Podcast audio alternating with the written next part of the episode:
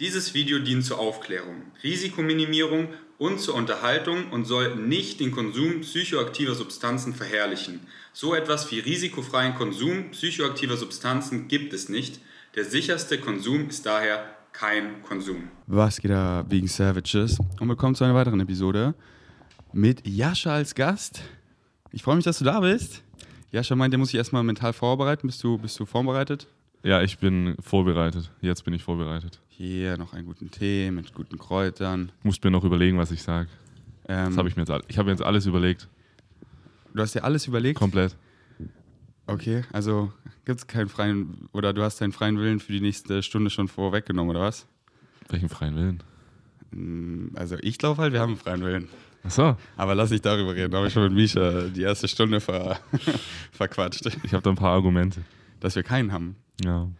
Ähm, das ist halt so, man kann, weißt du, das ist halt Definitionssache. Das ändert ja nichts so an, ich sag mal, an, an unserer Erfahrung.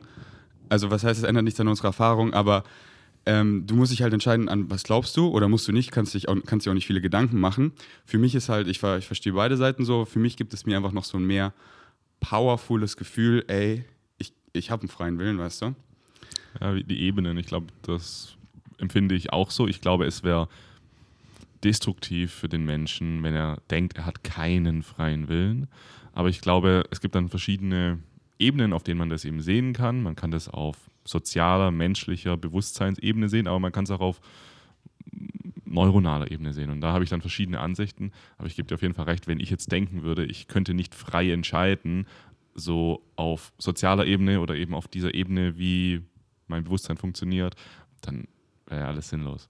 Aber auf anderen Ebenen glaube ich, dass es kein freien Willen Ich greife vielleicht darauf zurück, wenn ich irgendwas Dummes mache, dann sage ich so, Leute, ich, ich habe doch keinen freien Willen. Ich, ich, war- ich, kann das doch, ich habe das doch nicht so bewusst entschieden. Äh, ja, das ist dann die, das ist dann so das Paradox da drin oder die, ja, das Problem, dass wir dann keine Verantwortung mehr wirklich haben, sondern alles passiert eben einfach nur. Aber deswegen gibt es ja diese verschiedenen Ebenen. Gefühlt funktioniert die Universe auch so, immer dieses Paradoxe. Das, weißt du? Aber egal, mich interessiert eher, du hast gestern, Bro, äh, gestern einen Podcast mit meinem Bro aufgenommen, oder vorgestern war es, glaube ich, Ich glaube vorgestern, ja. ähm, mit, mit Ja. Julian und ähm, Vor vorgestern sogar. wie war's? Freitag. Ähm, Weil ich habe den Livestream nicht, nicht erwischt und er hat ihn ja nicht gespeichert. Genau. Das haben wir mit Absicht gemacht. Der, das war richtig geil. Das, das Equipment hat erstmal nicht versagt. Das ergibt, aber wir haben es, es hat alles geklappt. Sehr gut. Die Stimme ist perfekt, Julians Kamera ist perfekt. Die anderen beiden Kameras waren so, ich weiß nicht, wie das bei deinen ist, wahrscheinlich nicht so, die gehen dann nach einer halben Stunde aus. Das ist ja irgendwie so eine Restriktion, die Sony eingebaut hat oder die gesetzlich vorangetrieben wurde, weil man nicht wollte, dass jetzt diese äh, normalen Kameras plötzlich auch Filme aufnehmen können. Wer kauft dann noch Filmrekorder? Und deswegen hat man ja diese Limitierung auf 30 Minuten. Das heißt, diese zwei Kameras hatten das und die mussten dann immer wieder neu angemacht werden. Das hat dann jemand von Julian gemacht. Also alles kein Problem. Das ist auch nicht so wichtig gewesen, weil die Kamera, die Julian gefilmt hat, die hat funktioniert und Julian hat eh die meiste Zeit geredet. Mhm. Also von diesen zweieinhalb Stunden Podcast hat er wahrscheinlich mindestens zwei Stunden geredet. Und das war auch genau das, was wir wollten. Er wollte ja wirklich mal seine Geschichte auch erzählen. Es ging da weniger um dieses, ja, psychedelische Substanzen heilen die Welt. So, zum Teil ging es natürlich auch darum. Aber mehr so, was hat er denn persönlich erlebt? Und ich glaube, für ihn war das ein ganz großer Schritt in seiner Position, in dieser Position der öffentlichen Person, dieses sehr kontroverse Tun nach außen zu teilen. Und das ist auch sehr respektabel, finde ich, wie er das ohne ein Blatt vor den Mund zu nehmen gemacht hat. Respektiere ich ihn sehr dafür. Und ich bin sehr gespannt darauf, was das für Wellen schlagen wird. Weil er hat ja schon auch eine Community, eine Reichweite, die zum Beispiel sich wenig mit meiner Reichweite jetzt deckt. Also es ist ja schon eine andere Richtung. Aber ich glaube, genau da kann er eben genau deshalb so viel influenzen und so viel ausrichten. Deswegen war geil und ich bin gespannt, was daraus wird. Ich bin auch richtig gespannt. Ich weiß noch, er war echt so äh, nervös und immer nervöser, wo es darauf äh, hinausgelaufen ist. Er nennt sich auch so sein Coming Out und Ja. ich kann es halt auch voll verstehen ähm, oder mich hineinfühlen, weil wenn du halt aus einer Welt kommst, wo das noch ganz fremd ist, in deinem Umfeld und du bist da so der Vorreiter und dann auch eine Community hast, wo das ja auch noch nie darum ging und die gar nicht so jetzt das auf dem Schirm haben, Mhm. wie jetzt bei uns, weißt du, bei uns, bei mir so oder bei dir wahrscheinlich auch Psychedelics. Meine Freunde, so gestern Abend, mit denen ich alle gechillt haben, die hatten alle schon Psychedelic-Erfahrungen, so dann, dann sharen wir das und es ist dann nicht so erstmal so, du nimmst Drogen, so oder so, sondern ganz anders. Und ähm, dann hat er mich vorgestern auch nochmal angerufen, so davor oder vorvorgestern, ähm, und halt so sich so ein bisschen so einen Kopf gemacht, dass er halt äh, das Wichtige alles sagt. Da meine ich so, das Wichtige kommt eh. Mhm. Und äh, so, das Wichtige kommt eh und alles sagen, äh, du, du willst ja auch Lust auf mehr machen, du willst ja öfter Mhm. jetzt darüber reden. Das ist ja so eine neue Tür, die du geöffnet hast. Und die Tür hast du geöffnet, aber rein geht's ja jetzt erst richtig, macht Lust auf mehr. Deswegen ja, mach einfach ganz entspannt und ähm, du warst auch genau der Richtige. Äh, weil du bist, ich habe ja schon mal einen Podcast mit dir gemacht, du bist richtig gut Fragen zu stellen, richtig gut zuzuhören. Das ist sowas, ähm, das hat Tenga mir, mir vorgestern gesagt, es war ein richtig guter Tipp, weil ich habe oft in den Podcasten hören ähm, Sprechanteil und besonders bei Gästen, die halt einfach nicht viel sagen, weißt du. Und dann bin ich oft so, dann rede ich mehr, dass sie vielleicht relaten können und mehr rausholen. Aber ich versuche jetzt auch öfter, oder ich versuche jetzt, was, was er richtig gut gesagt hat, was durch die Squares auch kam, durch diese Unterhaltung, dass ich mehr aus denen rauskitzel. Weil wenn die mehr reden, dann sind sie mehr involviert und bleiben eher da und sind eher gewillt. Dass ich jetzt ähm, versuche, besser das aus denen rauszukitzeln, dass die Leute, die vielleicht nicht viel reden, mehr reden und dann so dieses aus sich rauskommen. So, da bin ich noch nicht so gut, und da bist du zum Beispiel viel besser. Deswegen war es genau richtig, dass ihr das zusammen gemacht habt. Ja, habt. danke, danke. Ja, ich glaube, das ist aber auch eine hohe Kunst, das ist gar nicht so einfach. Ne? Ja. Du musst da so richtig in dir sein, also bei einem Interview, du musst so in dir sein und sozusagen auch in gewisser Weise kontrollieren, wie du diesen Podcast leitest. Aber auf der anderen Seite musst du auch noch ein Programm laufen haben, das die andere Person wirklich versucht zu interpretieren und genau, also sich rein zu versetzen in die andere Person und die Zeichen zu lesen die Zeichen zu lesen, könnte die Person jetzt, will die dazu was sagen? So, hat die Mhm. dazu jetzt wirklich was zu sagen? Soll ich jetzt Stille kommen lassen? Soll ich, was, soll ich jetzt was fragen? Das ist voll schwer. Das, ähm, darüber haben wir auch gestern geredet, weil das hatte ich mal voll schön auf einem Magic Mushroom Trip. Ähm, deswegen, ich finde es so schön, die beiden Erfahrungen zusammen mit Leuten zusammen und alleine, dass man halt beides mal erfährt, je nachdem, was das Calling ist, die Intention, will ich mehr in mich rein, dann lieber alleine und halt mit oder mit Tripsitter. Oder halt diese Connection mit Leuten, diese Verbindung einfach stärken zu seinen besten Freunden, das halt so zusammen zu erfahren. Und da waren wir halt zu dritt war das. Und da habe ich so richtig gesehen, wie so meine beiden besten Freunde, die reden so. Und das, das war, da, da ist sowas Schönes gerade entstanden, das habe ich wirklich wie so Farben zwischen denen gesehen. Und ich wusste, wenn ich jetzt das unterbreche, dann ist es einfach weg. Und da war ich so, boah, sag bloß nichts gerade, weil da entsteht gerade sowas Schönes, weil ich Ja. habe das halt voll gefühlt und Ja. dieses so, ähm, früher habe ich halt Leute viel öfter unterbrochen Mhm. und das dann mal so zu sehen, wie das so entsteht und dass das dann so zerstört oder man kann ja darauf zurückkommen, aber halt gerade dieses, Ja. lass es erstmal so entstehen und warte noch und so und, und äh, genau wie du gesagt hast, wenn Leute eher introvertiert sind und so, dann merkt man und dann sieht man so, ah, die zögern, die wollen noch was sagen so dazu und wenn man Ja. dann halt redet, dann, dann ist es weg. Ja, da muss man dann so richtig auch, ich finde es dann auch immer oft schwierig, aber wirklich dann diese Stille warten. Und du, du, es ist auch gar nicht so, ich kann es gar nicht genau sagen, aber es sind so Mikromimiken manchmal, wenn die Person irgendwie so irgendwie so noch macht, dann weißt du, da kommt noch was. Weil wenn die Person fertig ist, dann würde es ja einfach nur still sein. Aber du merkst so, wie, wie dieser Drang, etwas zu sagen, sich irgendwie ausdrückt mit verschiedenen, mit dem Körper auch und so. Also ganz viel. Also es ist schon auch eine Kunst, glaube ich. Und ich werde auch immer noch besser. Also es ist für mich auch immer noch nicht einfach. Zum Beispiel, wenn ich so Leute höre wie, hm, ja, okay, Joe Rogan plappert auch nicht immer rein. Aber so zum Beispiel, ich finde den Tim Ferriss, der macht das auch mal richtig gut. Der weiß genau, wann es jetzt gut ist, die Person zu unterbrechen, wann er reingehen sollte, aber wann er sie einfach laufen lassen sollte. Also das ist auch ein großes mh, Kommunikation ist so ein riesiges Thema, bei dem man sich, finde ich, einerseits durch Erfahrung gut weiterbilden kann, aber andererseits vielleicht auch so ein bisschen theoretisch oder sich Sachen abgucken kann von anderen Menschen. Ja. Wobei Props an Joe Rogan, ich finde, er macht das so gut, dass er so schon am Anfang immer dieses Eis bricht, dass die Leute Ja. sich so voll wohlfühlen und ähm, er dann halt auch mit Witzen immer und dann sind die anderen halt auch so dieses Vergessenes hören, weil da hören ja wirklich Millionen von Leute zu. Mhm. Es ist, ich muss hier so ganz vorsichtig sein, was ich sage, sondern Ja, einfach stimmt. so, ich lasse mich entspannen, weil er halt auch Comedian ist, sagt Mhm. er dann so was Witziges und so.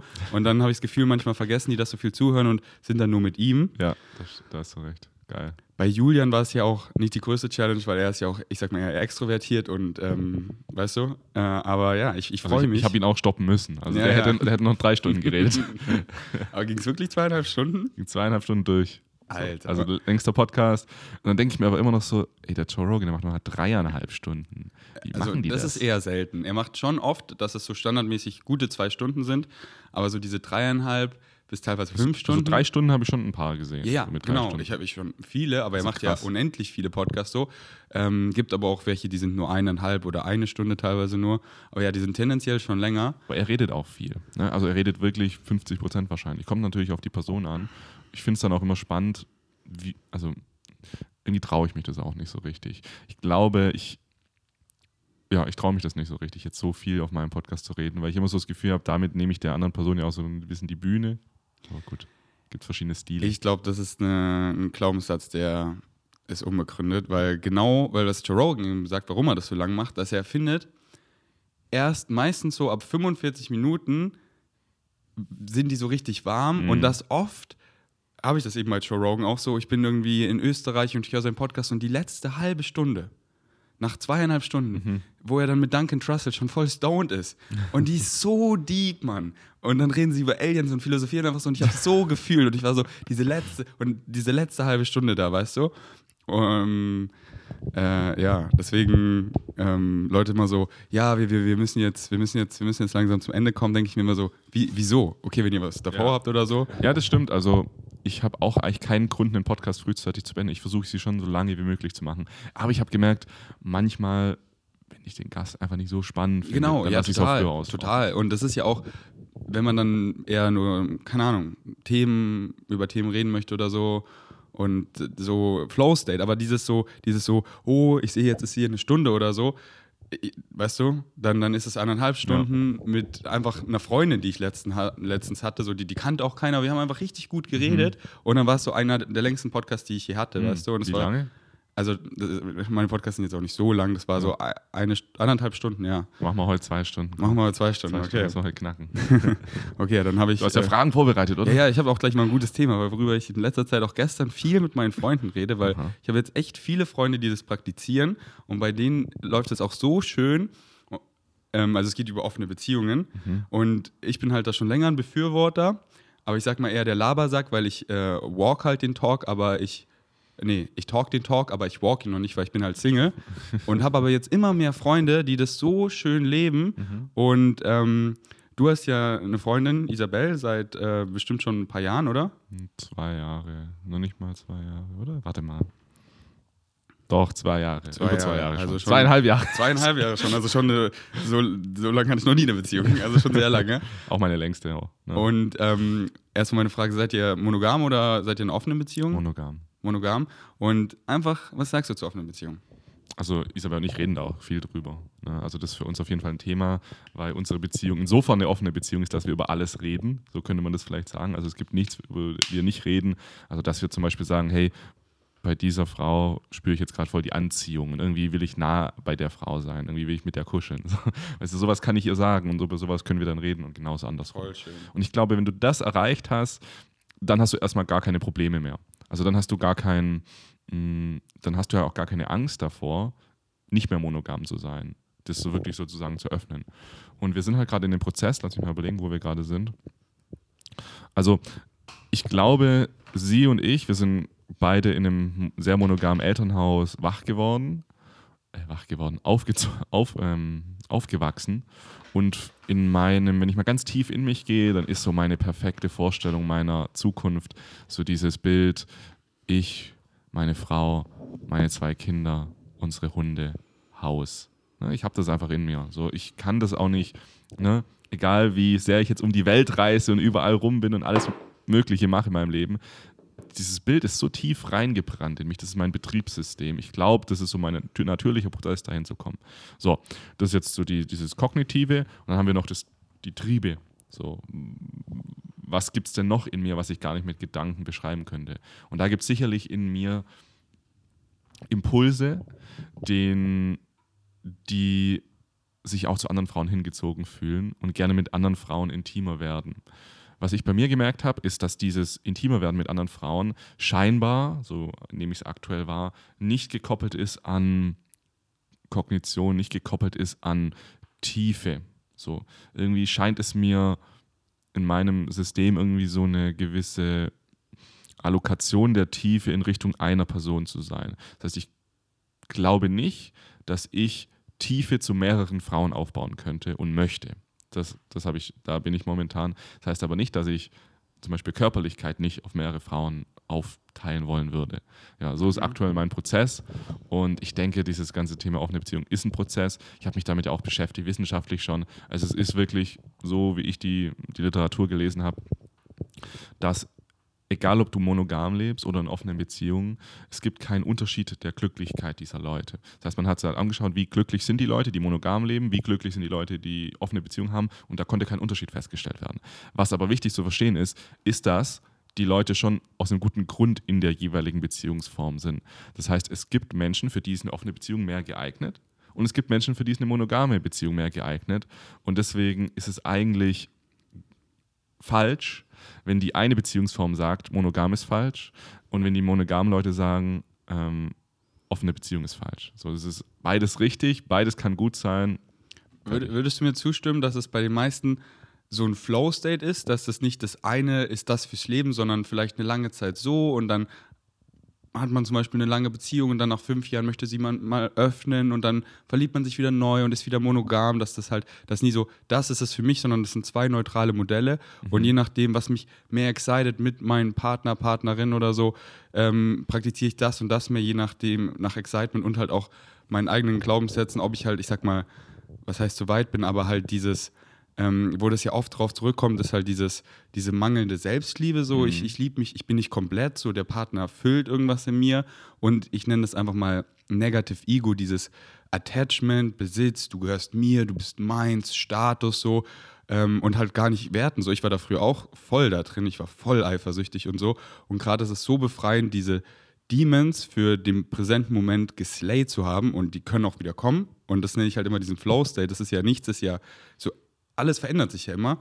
Und ähm, da haben wir gestern noch drüber geredet, weil wir meinten, dass bei den meisten von uns ist es so, dass wenn wir so richtig verliebt sind, dann ähm, wollen wir meistens die ersten Jahre oft auch eine monogame, monogame Beziehung, so war das bei mhm. mir in der Vergangenheit auch, weil mhm. diesen einen Partner, so wie du es eben so schön beschrieben hast, da will ich so diese, ihr quasi so die Welt schenken, weißt du? Und einer Person die Welt zu schenken, kannst du halt gefühlt auch nur die ganze Welt schenken, wenn das eine Person ist und mhm. irgendwann auch so dieses so give me a break, so wie viel soll ich die Welt schenken, das, ich, das ist ja gerade so schön und dann irgendwann hast du so, wie zum Beispiel Philipp, mein bester Freund, der ist schon viele Jahre mit seiner Freundin zusammen und die sind jetzt schon seit ein paar Jahren in einer offenen Beziehung, das klappt richtig gut mhm. und die sind halt wirklich nach vielen Jahren, es ist einfach so sein, sein um kitschig zu sagen, so seine Brandung, weißt du, er kommt, sie, sie kennen sich so ah, gut, ja. sie chillen so gut zusammen mhm. und ähm, das ist schon ähm, so, das ist, das ist etabliert und das leben sie und das ist schön.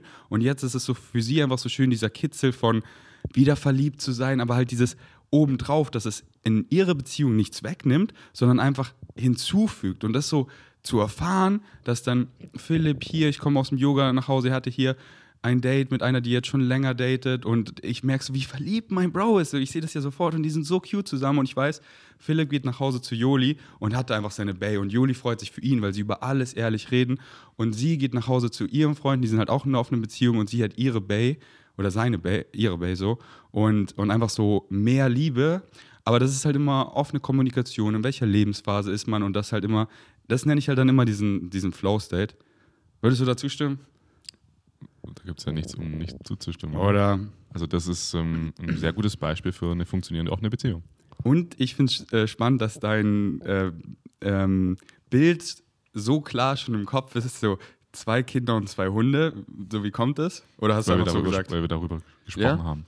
Ähm, also ich wusste in den letzten Jahren schon immer, dass ich gerne eine Familie irgendwann hätte. Und jetzt mit Isabel wird das halt dann Wirklichkeit so langsam. Also das ähm, ist jetzt alles so äh, am Passieren. Wieso keine Katzen, Bro? Die sind doch viel Ah ja, spiritueller. eine Katze wollten wir auch noch, stimmt, das habe ich ganz vergessen. Katzen sind doch viel spiritueller. Stimmt. Nee, echt? Ja doch, die sind so ein Aber- bisschen mehr für sich. Ja. Aber dann dann bin ich halt auch wieder, was heißt das so? Weil ich habe so eine nice Meme letztens gesehen. Das war so eine Katze und die expandet so immer weiter und da stand irgendwie ähm, Wake up to the illusion that being woke is just another illusion to wake up from. okay, Weißt ja. du? Mhm.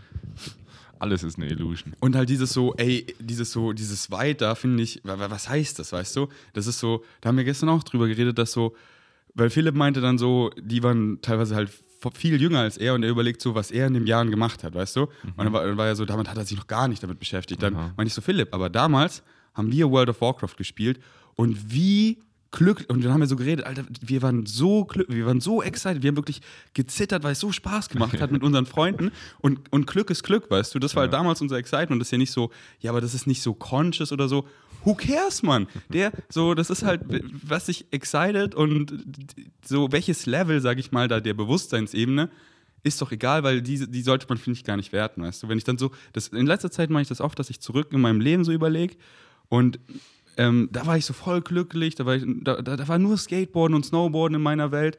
Und ich so, ja, genau so. Und ich so, oh, hätte ich mich damals schon damals beschäftigt, wäre ich jetzt viel weiter. Ich so, was für ein Scheiß. Nee, nee, da bin ich eigentlich auch nicht so. Also ich denke auch gerne an diese Zeit zurück, an der ich wirklich auf Steam 120 Stunden in den letzten zwei Wochen hatte, wo ich wirklich nichts anderes gemacht habe als Counter-Strike spielen. Auf Teamspeak sein, zocken, geil, Pizza reinhauen, morgens um fünf ins Bett gehen, wenn mein Vater zur Arbeit geht. Weiß nicht so. Ja, war, war schon witzig so. Ich habe mir das auch hier hin tätowiert, so diese Zeit, ähm, die fürs Gaming steht. Weil klar, Thema freier Wille, Thema Determinismus. Hätte ich das damals nicht so gemacht, dann würde ich jetzt hier nicht mit dir sitzen. Das heißt, es war doch alles, war doch alles gut, so wie es war. Ich hatte eine gute Zeit und das hat mich geprägt, das hat mich zu der Person heute gemacht. Das war wahrscheinlich auch nötig, damit ich mich heute mehr mit mir selbst beschäftigt habe. Und nee, solche Gedanken wie hätte ich damals nur irgendwie findet dieses diese Art zu denken in mir keinen Anklang. So, das, das resoniert einfach nicht mit mir. Mit mir genauso, weil ich bin so stolz, zufrieden, happy mit der Person, die ich gerade bin. Und genau deswegen bin ich die Person wegen diesen ganzen Dingen. Mhm. Ja. Und nicht so, so mein Vater ist sehr früh gestorben, ich habe ihn nie kennengelernt. Oh, hätte ich doch mal einen Vater. Nee, Mann, mein Daddy ist out there so, aber genauso wie ich jetzt hier bin, bin ich mega glücklich. Genauso ist richtig. Mhm. Ähm, ja, Counter-Strike hatte ich auch so eine nice Zeit. Halt auch mit den Freunden einfach äh, dann LAN-Party und Ja, das ja. macht, das ist einfach, das war, yes, Mann. Ich zock's auch heute noch gerne, wenn ich mal, also ich habe das schon Aber erlebt das gespielt, Spiel ey. noch? Also spielen das noch Leute? 1.6, also ich habe 1.6 damals viel gespielt oder nur.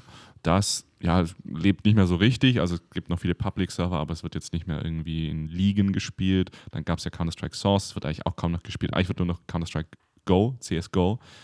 Wie heißt es? Global Offensive wird noch gespielt, das gibt es auch schon seit neun Jahren. Habe ich auch eine Weile gezockt, macht auch Spaß. Aber nur, du kennst es ja, es ist, es ist einfach nicht ganz das Gleiche, so wie früher. Nee, nee, nee, gar so, nicht. Die Grafik muss einfach scheiße Ja. sein und, Und es es- muss rucklig sein, so ein bisschen alles, dann ist es geil.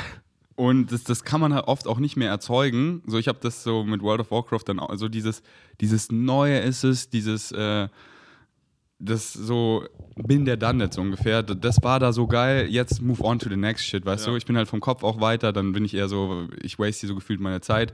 Ja, ja. Ähm, aber deswegen diese halt No Regrets. Das ist äh, schön, dass wir das, auch, dass wir das so beide so sehen. No regrets. Ähm, und jetzt noch meine Frage: Dieses Bild, was du hast, ähm, habt ihr da auch schon einen Ort auf der Welt? Weil das klingt ja so, du meinst ja Haus und das ist ja an eine Location gebunden.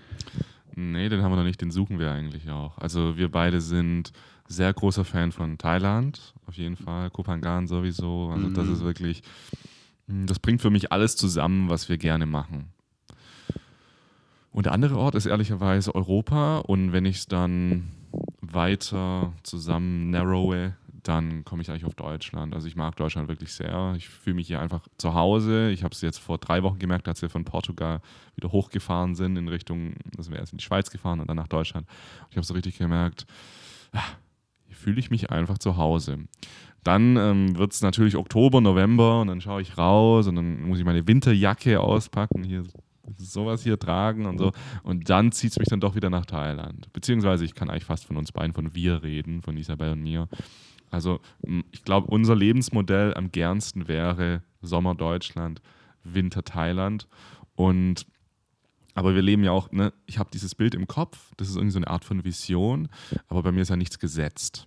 Ne, auch sowas wie zum Beispiel, dass ich sage, ich lebe in einer monogamen Beziehung, das ist nicht gesetzt. Bei mir ist ja nie was gesetzt, aber ich glaube, es ist gut, immer so ein, so ein Bild im Kopf zu haben, wo es denn ungefähr hingeht, damit mein Bewusstsein weiß, was es zu tun hat. Ne? Das ist auch, ach, da gab es auch so ein cooles Buch, Psycho Cybernetics oder so. Ich weiß nicht, ob du das ge- gelesen hast. Der hat so ganz stark beschrieben, dass Menschen wirklich immer ihrem Selbstbild treu handeln wollen. ne? Du hast ein bestimmtes Selbstbild von dir, wie du eben bist. Ich bin schlecht in Mathe, ich bin gut mit, ich kann gut mit Menschen, ich kann nicht gut mit Menschen, wie auch immer. Und dann werden deine Taten, alles, was du tagtäglich tust, genau versuchen, dem zu entsprechen. Und genau so ist, glaube ich, in mir immer so ein Selbstbild auch in die Zukunft gerichtet. Hier Haus, Kinder, da, da, da. Sodass ich ungefähr weiß, was ich überhaupt mache. Weil wenn ich kein Bild in meinem Kopf habe, wo ich hin will, was mache ich dann heute eigentlich? Warum stehe ich heute überhaupt auf? Warum esse ich überhaupt noch was? so, so in diese Ich, Richtung. ich beschreibe das so, so äh, wie ich das sehe und mache und praktiziere und empfehle ähm, oder what works for me, äh, dass ich halt auch so Bilder in meinem Kopf in der Meditation oder beim Spaziergang einfach male und durchspiele, um halt rauszufinden, excited mich das? Und auch dieses ehrlich zu sich selber sein, excited mich das wirklich, weil manchmal denke ich so, oh, das wäre voll cool, aber dann spiele ich das so im Kopf durch, wie halt manchmal, wenn ich dann immer so wieder ich will all das Geld, ich will all die Follower. Und dann bin Ja. ich immer so, dann komme ich darauf zurück, okay, dann habe ich, und dann bin ich da halt Präsident von oben allem und dann sagen alle, wie sind die Entscheidungen? Und ich so, nee, nee, nee, nee, nee, das will ich gar nicht. Okay, gut, dass ich es durchgespielt habe im Kopf und dann nicht dem einfach nachlaufe. Und dann male ich aber so Bilder in meinem Kopf, ähm, so und, äh, und äh, sehe dann so, ja, das excited mich voll und mal das ruhig so im Kopf so, ich sag mal relativ genau, aber dann merke ich so, oh ja, ich habe so richtig dieses Excitement in der Brust und dann droppe ich dieses Bild, was ich gemalt habe, komplett, dass es sich genauso manifestiert, sondern weiß halt einfach so, ja, man in die Richtung und lass mich überraschen, denn es kommt eh anders und wenn meine Physical Mind besteht, dass es genauso sich manifestiert, dann passiert das vielleicht so. Aber wie ich immer so gerne sage, what for the physical mind is the ceiling, for the higher mind is the floor. Wenn ich dann einfach so, ja, das excited mich, ich gehe in die Richtung, aber ich drop dieses Bild, dass es genauso sein muss. Vielleicht wird so oder so ähnlich oder ganz anders. Und dann, was bei mir oft passiert, es wird überkrass, es wird viel krasser. So, in Österreich war ich eben vor lang letztens nach der einen OP den Sommer und habe halt dann so, ähm, so, ey, in Berlin will ich wieder so Meetups machen, weil ich habe das letztes Jahr mal gemacht, aber ich habe es nur einmal gemacht. Dann war ich so, ich will das regelmäßiger machen. Und, oh, Ultimate Frisbee habe ich früher gespielt, ich will, ich will so ein Team aufmachen. Und jetzt haben wir jede Woche dieses Meetup gemacht. Es wurde immer krasser und krasser. Jetzt, nächste Woche, machen wir eine Halloween-Party, habe ich ein Yoga-Studio gemietet. Alle immer so, danke, dass du die machst. Und ich so, ja, gerne, das gibt mir so viel. WGs haben sich gegründet, Freunde haben sich gefunden und so. Und in Österreich war ich so, ja, dieses Meetup das excite mich, aber wie? Mhm. Halt dann mal im Park, dann hier und haben also verschiedene Sachen ausprobiert und das ist halt dieser, dieser Flow-State und dann einfach so nach Excitement, aber wie ist dann, und das ist ja auch so schön, ich sage Ja. immer, make a friend of the unknown, wie langweilig wäre es eh schon so zu wissen, also genauso klang das so bei dir auch. Also ich glaube, das ist relativ ähnlich sogar. Ich glaube, was wir da ähnlich haben, ist, dass wir halt uns eine Vision kurz ausdenken, aber dann nicht die ganze Zeit an die Vision denken, sondern die ist einfach wieder weg. Und so ist es bei mir auch. Ich denke jetzt nicht die ganze Zeit, oh, ich will ein Haus und zwei- Kinder, sondern wenn ich wirklich tief reingehe, wenn du mich genau fragst, dann kann ich es rausarbeiten, aber das ist irgendwo Genau, unten in der ja. letzten Schublade versteckt, so das ist gar nicht wichtig. Und halt dieses Checken, so excited mich das wirklich und dann so, ah ja, so. Ähm, oder, oder dann bin ich halt teilweise so, spiele ich das im Kopf durch und merke so, nee, eher so in die Richtung und dann wird das so klarer, klarer. Ähm, du meinst ja in Thailand Kopangan und wo wäre es in Deutschland? So, was, Ja, wo das, zieht sich da das sind wir gerade noch schauen. Also Berlin, komm schon. Ja, du erinnerst dich tatsächlich, als ich das letzte Mal hier war, als wir für Ja. unseren Podcast den, das Interview Da wart aufgenommen ihr so schön weit draußen, Ja. das ist mega schön. Und das fand ich richtig geil. Wo war das nochmal? Schönwalde Clean ist beim Falkensee, da Falkensee in der Nähe, ist wirklich direkt außerhalb. Also du fährst. Über Spandau, oder? Ja, genau. Ja. Du fährst 20 Minuten bis mitten nach Spandau rein. Da ist auch ein Gym und so, ist dann perfekt, kann man in 20 Minuten reinfahren. Und wir sind da draußen irgendwo gewesen, aus dem Haus rausgelaufen, in die Natur. Du hörst nichts, du siehst Mhm. nichts, es ist einfach Natur. Brandenburg ist underrated. Genau, und dann waren wir noch mh, 150 Kilometer nördlich von Berlin, auch in Brandenburg, irgendwo auf so einem Hof mit Freunden, haben wir gemietet für ein paar Tage. Ah, Da ist ja keine Sau. Mhm. Da ist die Kreisstadt, die größte Stadt im Umkreis von 20 Kilometern, hat irgendwie 8000 Einwohner. Geil. Da gibt es dann einen Edeka und einen Rewe, da kannst du deine Produkte kaufen, Mhm. die du unbedingt brauchst. und dann kannst du da am Arsch der Welt leben. Aber das wäre mir vielleicht, also was ich halt in Berlin geil finde, ist, dass du, wenn du dann mal wirklich in die City willst und mal wirklich Menschen treffen willst, Mit mir einen Podcast machen willst. einen Podcast aufnehmen willst, dann ist es nicht weit. Ja, genau. Deswegen, Berlin gefällt mir gut. Also Isabel kommt ja aus Erfurt. Ich glaube, das ist für uns nicht interessant. Ich komme ja aus der Nähe in Stuttgart. Das ist für uns eigentlich auch nicht so interessant, weil es ist zu geballt so, das ist zu industriell. Dann wollen wir uns noch Freiburg anschauen. Das interessiert uns, weil Freiburg ja anscheinend die meisten Sonnenstunden in Deutschland hat. Also der sonnigste Ort Deutschlands. Und wir sind ja schon so Sonnenfreaks, deswegen wäre das für uns auch ganz interessant. Und da schauen wir nicht. Aber, also ich glaube, bevor wir uns jetzt wirklich festlegen, Mhm. setteln, boah, das, also das löst in mir auf jeden Fall noch sowas. nee, so, deswegen. So. Aber, aber es macht halt Spaß, schon nur so drüber zu reden. Ja, ja, genau. Weil ähm, Was ist bei dir? Du willst hier bleiben? Berlin ist wirklich meine große Liebe Mhm. und ich mag das halt so, ey, das Beste aus allen Welten, weißt du? Ich, ich liebe Berlin, aber ich muss ja nicht immer in Berlin bleiben, sondern kannst ja so wie du machen, im Winter, auch wenn ich nicht den ganzen Winter escape, einfach zwei, drei Reisen, Sonne tanken, äh, einfach wo, wo die Vibes, wo es mich halt hinzieht, so nach Excitement. Mhm. Aber Frühling, Sommer, Herbst liebe ich Berlin. Und das kam mir auch letztens nochmal, wenn man länger an einem Ort bleibt, dieses soziale Aufbauen, Ja. dieses Projekte Ja. aufbauen, das gibt mir so viel. Ja. So diese Meetups jede Woche und dann eben Leute und dann immer dieses so, ja, nächste Woche können wir was- machen und dann so diese Dinge entstehen lassen.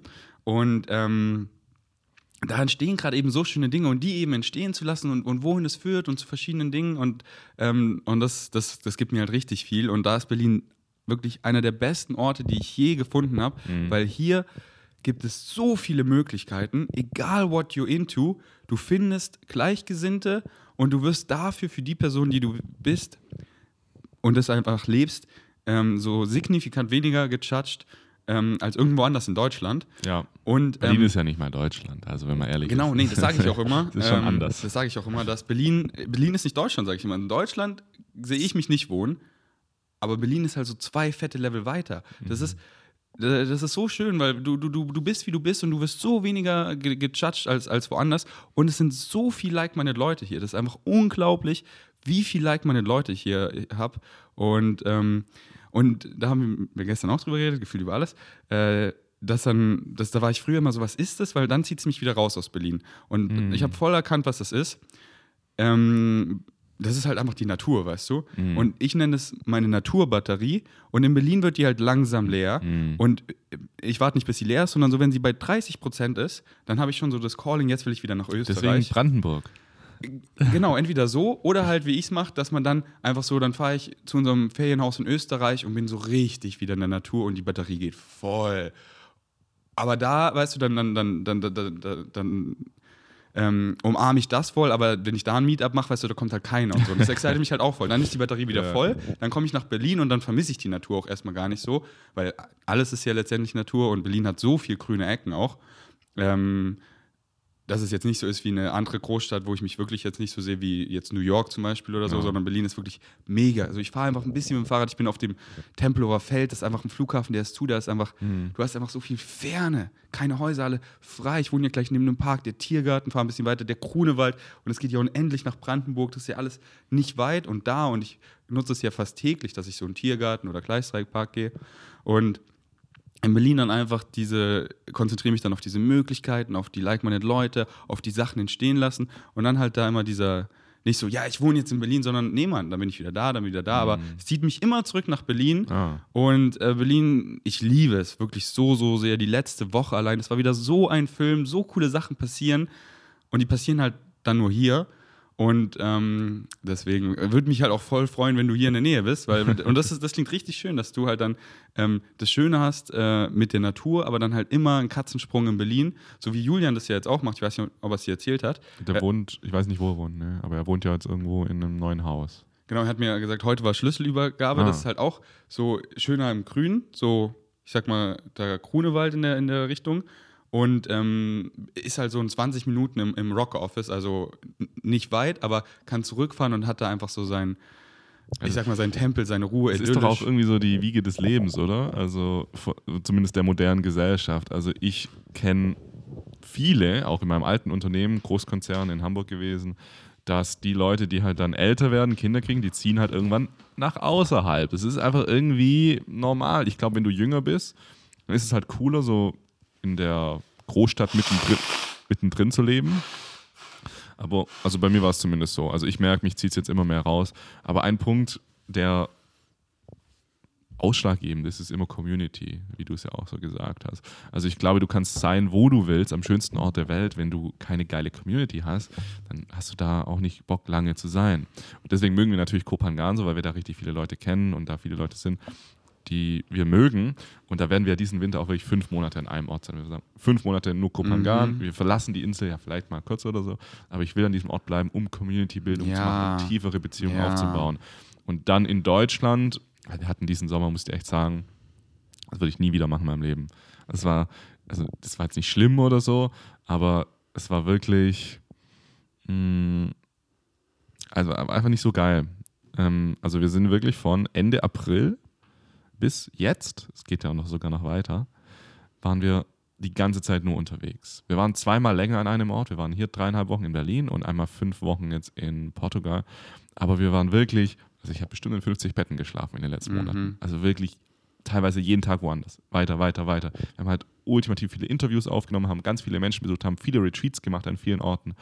Wir haben so viel gemacht und jetzt ist bei uns wirklich so die Batterie langsam richtig leer. Ich will mal, ich will mal, ich will mal wieder an einem Ort bleiben. Aber es musste so sein. Wir mussten das erfahren, verstehen.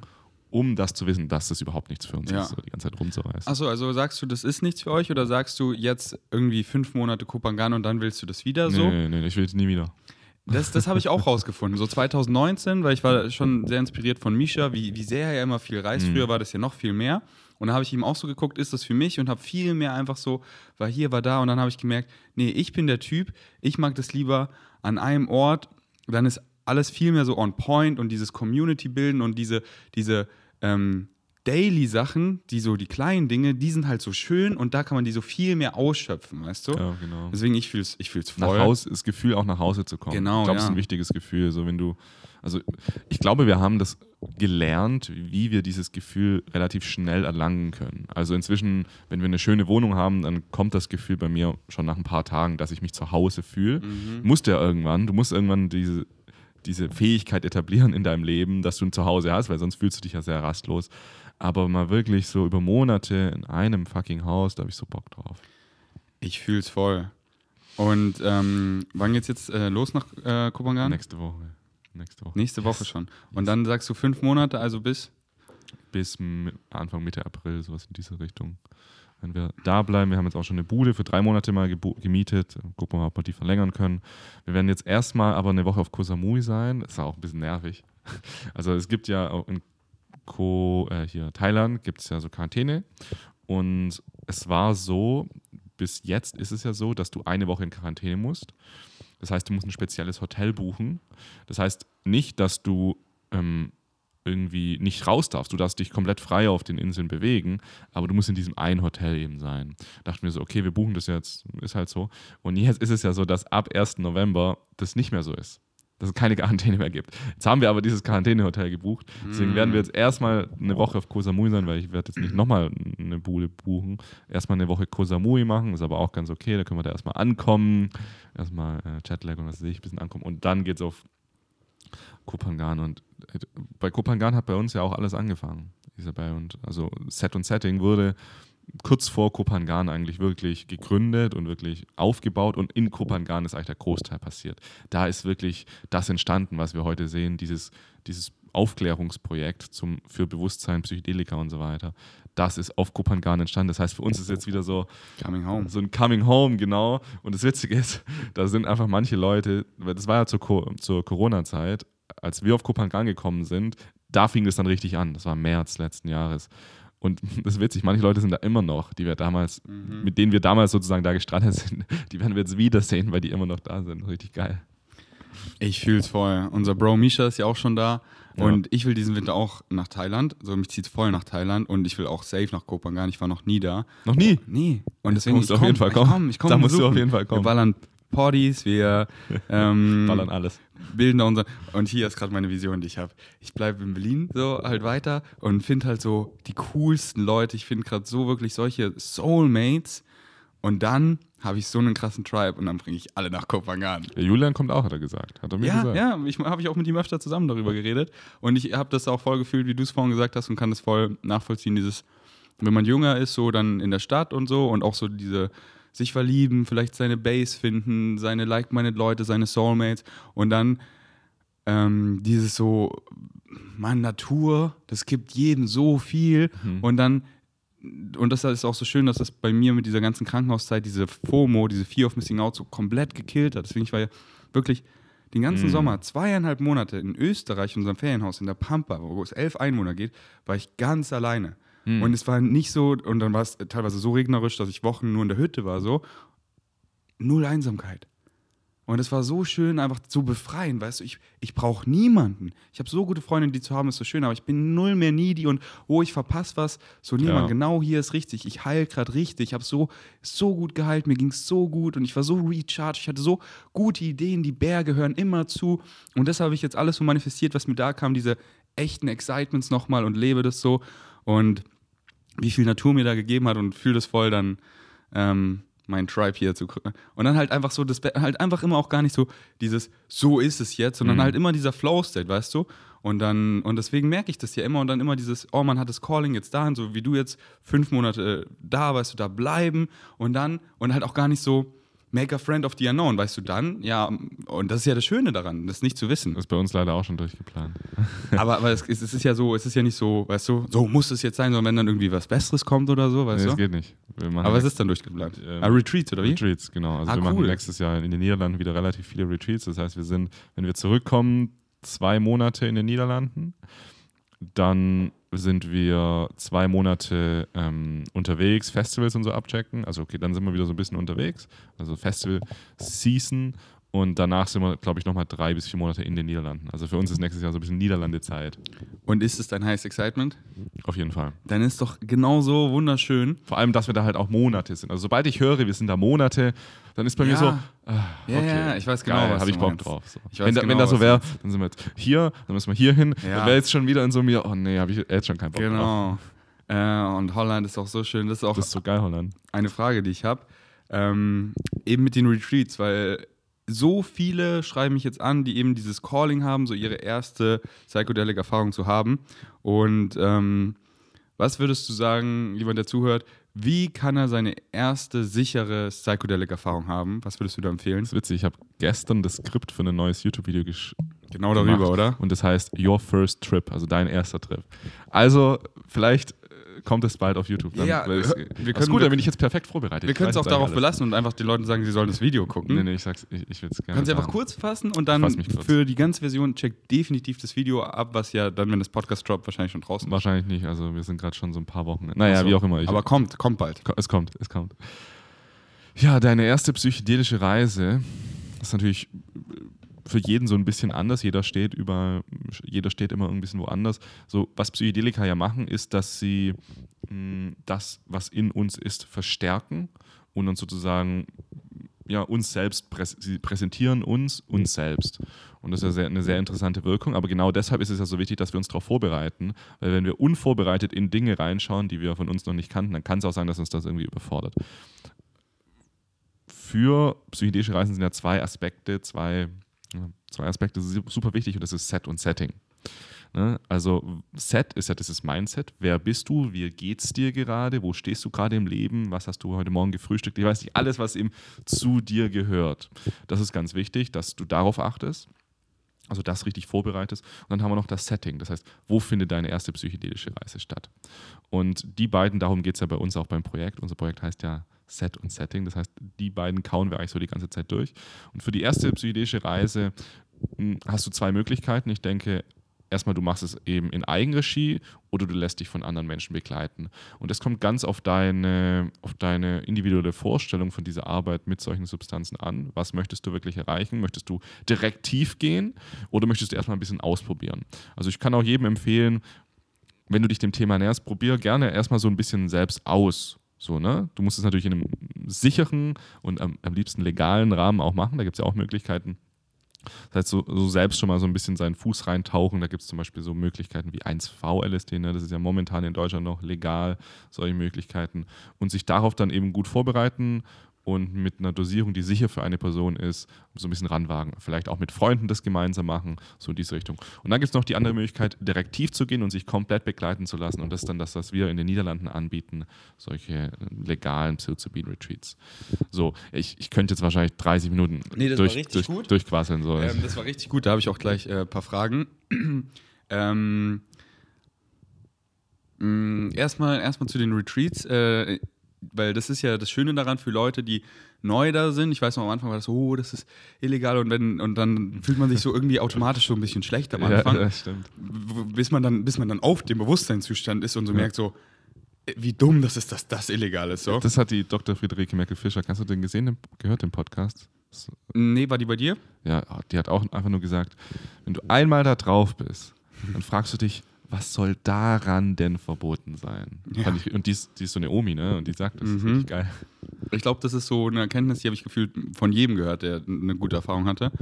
Und ähm, das Schöne ist ja, wenn man am Anfang eben noch diese Angst hat, in Holland ist es ja legal und ich glaube, mhm. ihr macht das ja mit Magic Trüffeln, oder? Genau. Weil äh, das ist halt so schön, deswegen ähm, check die Seite ab, Set in Setting.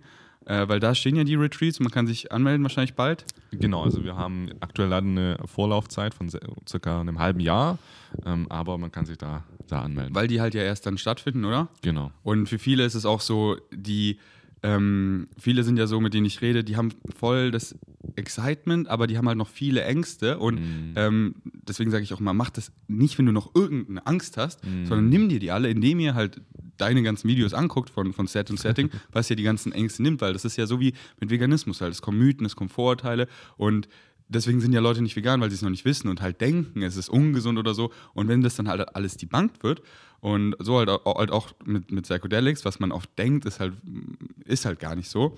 Und dann, dann, dann ist diese Vorlaufzeit auch gut, so, oh, ich mache das erst in einem halben Jahr. Und wenn man sowas schon festnagelt, das kennen wahrscheinlich die meisten, dann beschäftigt man sich automatisch mehr damit, ja. bereitet sich so vor und ist dann auch so wirklich ready dann in einem halben Jahr. Und ein halbes Jahr ist oft auch mal so, weißt ja. du? Ja, du brauchst halt diesen Call auch irgendwo dazu. Genau. Zu ganz vielen Dingen. Ich kenne es von mir. Ich werde jetzt nächstes Jahr ein Ayahuasca-Retreat mitmachen. Und da habe ich auch so richtig in mir gespürt. Ich habe da lange drüber nachgedacht. Aber irgendwann kam so ein Angebot. Und ich habe so richtig in mir so gespürt, so diese Wärme, die aufsteigt und diese mhm. Motivation in mir. Und ich habe nur so gemerkt, ja, ja, ich meine, ich, das mache ich. Und wenn du das nicht hast, ja. dann mach's auch nicht. Ja. Aber du brauchst dieses Gefühl von, ich möchte das aus eigener intrinsischer Motivation nicht, weil meine Freunde gesagt haben, hey, Psychedelika sind richtig krass, ja. weil der Ferdi, weil der Jascha, weil der ja. Julian, keine Ahnung, weil die jetzt gesagt haben, Psychedelika haben mir voll viel gebracht. Deswegen bitte nicht machen. Nee, auf bitte, bitte nicht machen, sondern nur, wenn du einen, wenn du es fühlst, kurz gesagt. Ja, und dieses Gefühl, was du gerade so schön beschrieben hast, wie auch immer man es nennt, und ich nenne es halt immer Excitement, ist ja auch nur ein Wort, dieses Gefühl muss es eben sein. Und auf den Meetups kommen auch mal so viel zu mir, die wirklich, ey, die haben unser Podcast gehört und so, und die haben auch voll das Excitement. Und ich dann immer so, hey, cool. Und ich empfehle denen immer, konsumiere richtig viel darüber. Schau Netflix-Dokus, schau YouTube-Videos, lese ein Buch darüber und so. Jetzt und nochmal ähm, äh, Serien, äh, wenn man so ganz viel Serien. Bingen. Bingen. Genau, Binge. Den, und viele machen das auch immer. Ich habe schon äh, voll viel Links, die ich Leuten immer schicke, was halt voll gute Resources sind. Und wenn dann Leute zu mir kommen, so, ja, ich weiß nicht, dann bin ich so, Don't do it, man. Mach es nur, wenn es dich richtig excited. So, das musst du überhaupt nicht machen. Du musst gar nichts machen.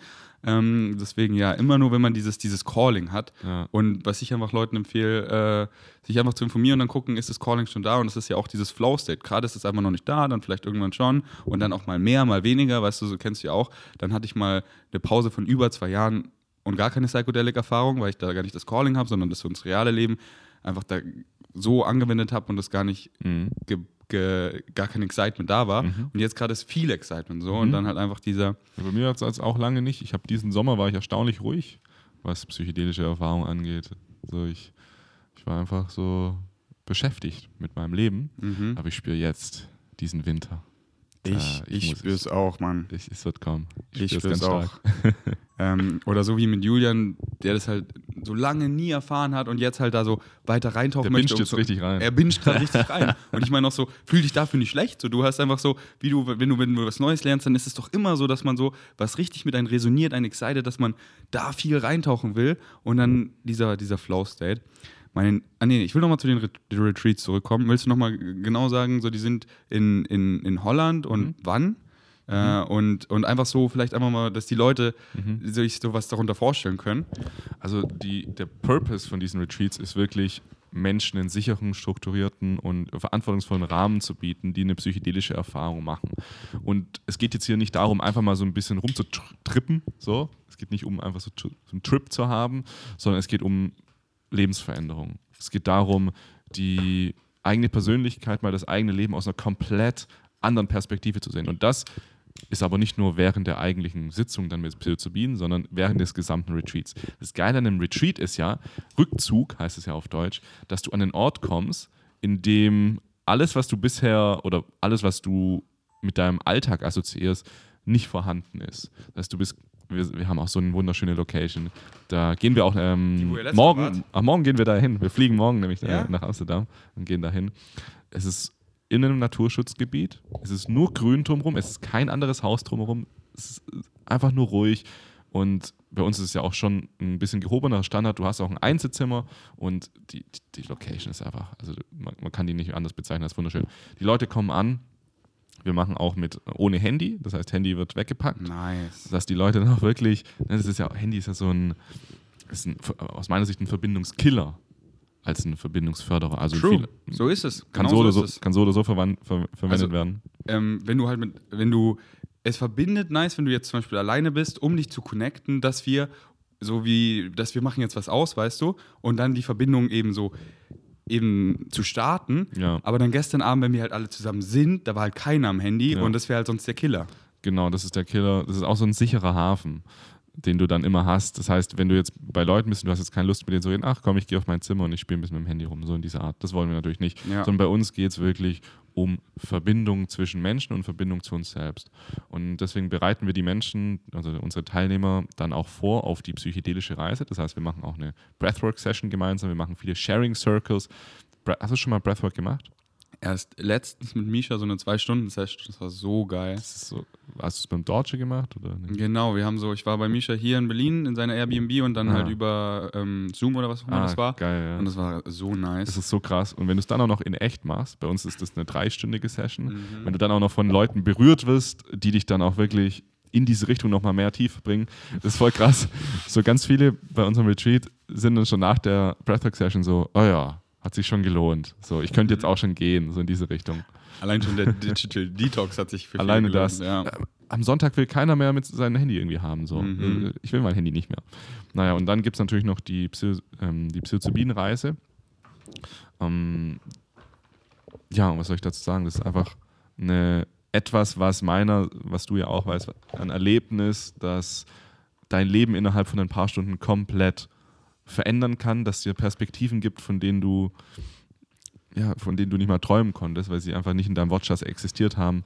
Und genau, also Da hast du auf irgendeinem Video, ganz kurz, dass ich unterbreche, so ein schönes Beispiel gebracht, was ich jetzt auch immer bringen, dieses, weil das ist, ich sag mal so, ah, now you know, jemand, der das schon erfahren hat. Aber jemand, der das nicht erfahren hat, sage ich immer, das ist wie, du immer gesagt hast, du nimmst einen Steinzeitmenschen auf den So, Times ja. Square, so für 10 Minuten, und er so, Alter, die Autos, die Handys, du weißt ja nicht mal, dass die Handys heißen und so, okay, geht zurück und dann soll er das erklären. Und er kann das halt so ein bisschen erklären, aber dem fehlen halt einfach die Worte oder halt auch zu wissen, so war. Und das ist, ähm, genau, da fehlen halt so die Worte und wenn man das so mal erfahren hat, dann so, weil diese, ja, alles ist verbunden, sage ich dir jetzt so, und du hast das noch nie so erfahren, dann bist du so, was laberst du, Mann? Und dann, dann spürst du das mal so und das bleibt einfach für immer im Hinterkopf, so, ey, ich, ich weiß, wie sich das angefühlt hat. Wow, es ist wirklich all. Und dann, und, dann, und dann fühlt man das halt auch viel mehr, weil du bist in der Natur, du weißt, wie du es da gesehen hast. Und es bist ja du. Das ist ja in dir und du hast es im Hinterkopf.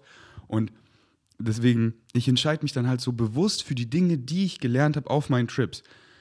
Angekommene Selbstliebe im Hier und Jetzt.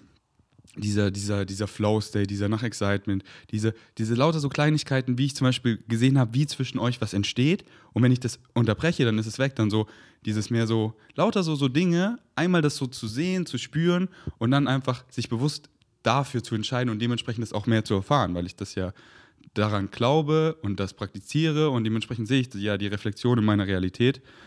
Und das ist halt so krass, weil das ist halt nicht so zehn Jahres Kurs, sondern das ist dann ein Nachmittag auf diesem Bewusstseinszustand, der so für immer in deinem Hinterkopf bleibt. Ein Wochenende, genau. Ja, und das Ganze auch in der Gruppe zu machen, ist auch sehr schön. Ne? So zu sehen, du bist nicht alleine. Also ich finde es dann auch immer wieder erstaunlich, wie die Menschen am Anfang noch ein bisschen fremdeln und am Sonntag umarmen sich alle, keiner will gehen, die Leute weinen, so das, und Mhm. sind dann eigentlich auch über die WhatsApp-Gruppe dann noch für immer connected so und es ist wunderschön. Und dann natürlich bei uns gibt es dann auch noch viel Integrationsarbeit und das ist uns super wichtig, weil wir Mhm. gelernt haben, dass ja die, die psychedelische Erfahrung ist ja nur die halbe Miete. Genau. Wenn du Lebensveränderung möchtest, dann musst du verändern. Und deswegen haben wir dann noch einen Integrationskurs. Das heißt, wir bieten Menschen noch die Möglichkeit, langfristig danach auch an dem, was sie über diese psychedelische Reise über sich oder über das Universum lernen durften, das auch noch zu implementieren in den Alltag.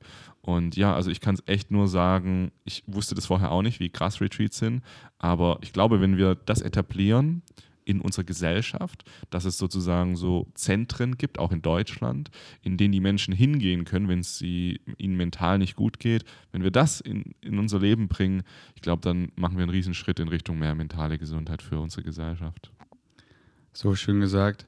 Und das ist wirklich, das ist wirklich 50-50, wenn nicht sogar, also nicht 80-20, dass so die Psychedelics sind 80 Prozent und das Integrieren und das alles, was du gerade beschrieben hast, dieses Dasein, Connecten und so, das ist nur irgendwie 20. Nee, Mann. Das habe ich letztens mal auf so einem Podcast ja das richtig schön erzähl, äh, erklärt, dass ähm, halt wie dein Umfeld auch alles, äh, weißt du, dieses so, viele hatten schon mal einen LSD-Trip, aber das war dann so, uh, let's, let's take acid and get wasted. Oh, you got wasted yesterday, so du, du hast Acid genommen, oh, richtig crazy. So, und dann kamen da vielleicht so Sachen hoch, aber das Setting war halt voll scheiße, dass das nicht so hochkommen kann und ein bisschen nachdenken, aber dann fühlt man sich auch, die Leute dann so, sagen so, ja, das war nur hier so wasted und dann nimmt man das gar nicht so ernst, was da so kam, so, haha, egal. Ja.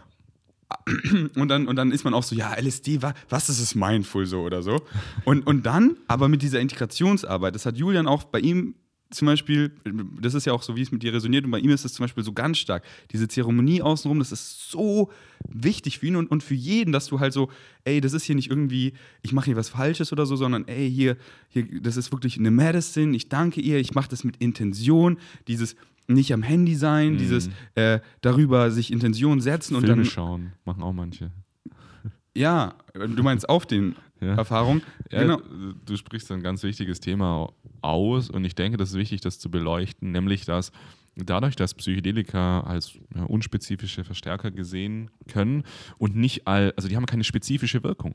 Du kannst nicht eine psychedelische Substanz einnehmen und sagen, ich möchte das haben. Und durch diese Unvorhersehbarkeit der Erfahrung erzeugt natürlich oder wird auch eine, ein, ein riesen, unendliches Spektrum an verschiedenen Farben der Erfahrung ähm, erstellt. Das heißt, manche Menschen können Psychedelika wirklich nehmen und dann vielleicht noch mischen mit Alkohol oder so, um einfach getting wasted. Manche Menschen machen tief spirituelle Erfahrungen. Manche Menschen denken einfach ein bisschen mehr über sich nach. Manche Menschen benutzen es in Kleindosierung zur Arbeit. Manche Menschen verwenden es, um besser mit anderen Menschen zu verbinden. Manche Menschen verwenden es, um mh, ja, es gibt alles. So, ne? Du kannst alles mit dieser Substanz machen. Und was, was aber wichtig ist, finde ich, ist, dass nichts davon falsch ist. Alles ist das, was du eben gerade brauchst. Wenn du wasted wirst damit und dann irgendwie Sachen in dir wegschiebst, naja, dann, also das klingt jetzt auch ein bisschen blöd, dann bist du noch nicht so weit, weil das wäre dann auch schon wieder so, mh, ähm, als ob ich mich darüber stellen würde, das würde ich Genau, nee, ich weiß genau, wie du es meinst. Wie wir es ja vorhin gesagt haben, man ist noch nicht so weit, aber halt gar nicht werten dieses, sondern das ist ja genauso valid, weißt du? Every experience is valid, aber ähm, irgendwie muss man es ja benennen, so, weißt du? Und ich habe die alle schon durchgemacht. Also nicht alle. Ich glaube, so, so richtig geballert habe ich jetzt Psychedelika noch nicht. Das finde ich auch schwierig. Aber ich habe auch schon Psychedelika einfach zum Spaß genommen. Auf dem Festival. Wobei ein Festival meiner Ansicht nach eine der transformativsten Erfahrungen überhaupt sein kann, wenn es richtig gemacht ist. Ich habe Psychedelika schon also ich, ich habe schon Sachen damit gemacht, die will ich gar nicht öffentlich sagen, so weißt du. Ich habe alles Mögliche damit schon gemacht, aber ich habe es auch wirklich mit, mit einem professionellen Guide verwendet, der mich durch eine Zeremonie bringt. Und alle sind valide, alle Anwendungsformen sind valide. Manche sind eben nachhaltiger und manche sind halt weniger nachhaltig.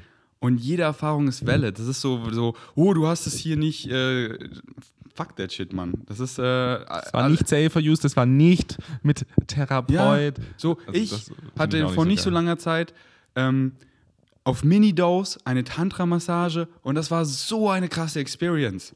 Und da sagen bestimmt manche Leute, du, eine Tantra-Massage.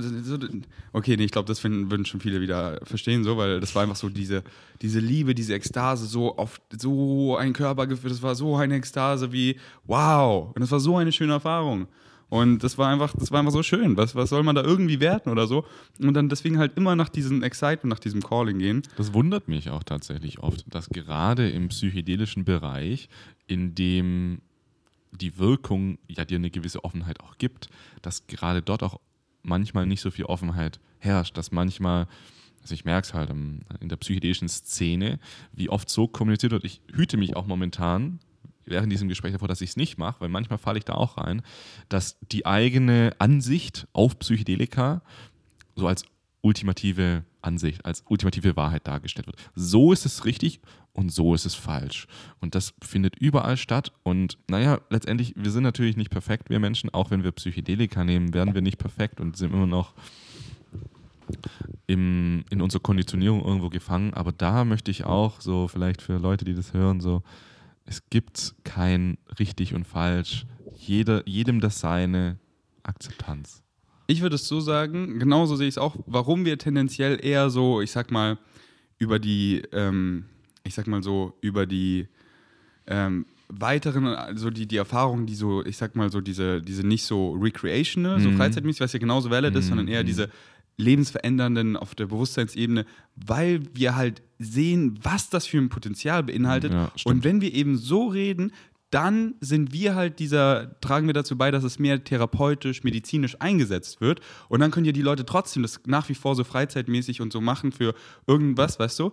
Ähm, aber äh, das ist uns halt so wichtig, weil das ist halt nicht so unter den Tisch gekehrt wird, so, oh, let's get wasted, das ist nur so, das ist nur, oh, das ist eine Droge, sondern dass Leuten, so, ich weiß noch, Freunde, weißt du, da war ich äh, eben bei, bei Tomatolix, waren wir beide da drin und das haben ja Ah, viele ja, gesehen und dann stimmt. kamen halt viele so auf mich zu, Mütter von Freunden, die alle so, wie Ferdi nimmt Drogen, so. Und diesen Personen, denen könnte das halt so helfen. Und wenn man dann halt darüber so redet, wie wir reden, weißt du, dann macht es auf einmal so, oh wow, ah krass, so, äh, weißt du? Und dann kommen eben, genau, Set and Setting. ähm, Ich weiß, ich muss das jetzt hier so auch gesehen. Nee, die Leute, die Leute wissen Bescheid, Set und Setting abchecken. Deswegen sind deine Videos eben so, so wichtig, weil dann werden, dann schicken die Söhne den Müttern diese Videos von dir eben und dann so, ah krass, das ist ja wow. Und dann haben sie vielleicht auch das Das Calling. ist schwierig, also das ist auch eine unserer Visionen in diese, kann man da Gesellschaftsschicht sagen, in, diese, in diesen Schlag von Menschen reinzukommen oder den, den Aufklärung zu psychedelischen Substanzen näher zu bringen. Weil wenn du denen einfach sagst, wie es ist, das, da kommst du nicht weit, weil Psychedelika haben ein Riesenstigma. Das ist, das ist enorm groß, weil sie eben mit Drogen assoziiert werden. Also die werden, also das ist in unserem Kopf vielleicht so gar nicht wahr, also glauben wir gar nicht, aber wirklich Heroin, LSD, same shit, same Gefährlichkeit. Ich mache mir Sorgen um dich, wenn du das machst. Ich mache mir wirklich Sorgen. Aber ich finde, das hilft mir dann auch oft, die, den anderen Menschen dabei auch zu verstehen. Ne? Wenn jetzt jemand zu dir kommt und sagst, was, du nimmst LSD? Oh nein, mach das nicht. Ich glaube, das wäre ähnlich wie wenn jetzt, ich sage mal, Isabel würde jetzt anfangen, Heroin regelmäßig zu konsumieren. Und da versuche ich mich mal kurz so reinzuversetzen. Oh, das, oh, da hätte ich richtig Schiss. Hätte ich richtig Schiss. Und genau das fühlen die auch. Deswegen f- bewerte ich das überhaupt nicht. Ja. Ich, ich, ich versuche dem aber wirklich mit Liebe zu begegnen. Aber genau da müssen wir irgendwie reinkommen. Wir haben jetzt schon ein paar Ideen, weil ja, so die 50-jährige Mutti, die kann sich unsere Videos jetzt, ver versteht die jetzt auch nicht so richtig. Das heißt, wir müssen irgendwie neue Wege finden, wie wir Psychedelika den Menschen zugänglich machen. Und ich glaube, ein Teil davon ist mit Wissenschaft natürlich, mit ja, die Wissenschaft sagt. Und der andere Teil ist vielleicht auch so mit Celebrities, so, in diese, so Leuten, von denen man weiß, die, die sind vernünftig. So. So wie mit Julian jetzt zum Beispiel. So Julian ein ist auch Beispiel. da schon mal ein richtig guter Schritt in diese Ja. Richtung. Und das mu muss immer weitergehen. Also irgendwann hoffe ich, dass Angela Merkel bei uns auf dem Retreat ist. Also das hoffe ich ganz stark. Ja, so schön gesagt.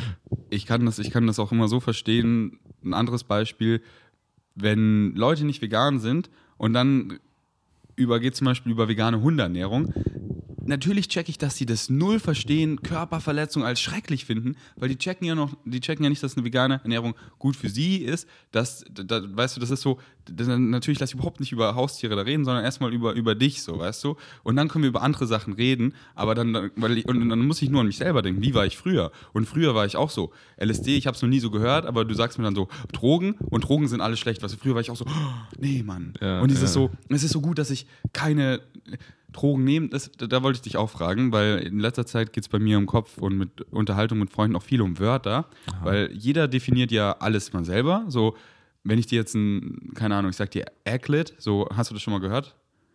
Das Wort? Nee. Und, und dann, dann kommt so, kommt da irgendwas in dir hoch, wenn du das dann hörst. Aklit? Ja.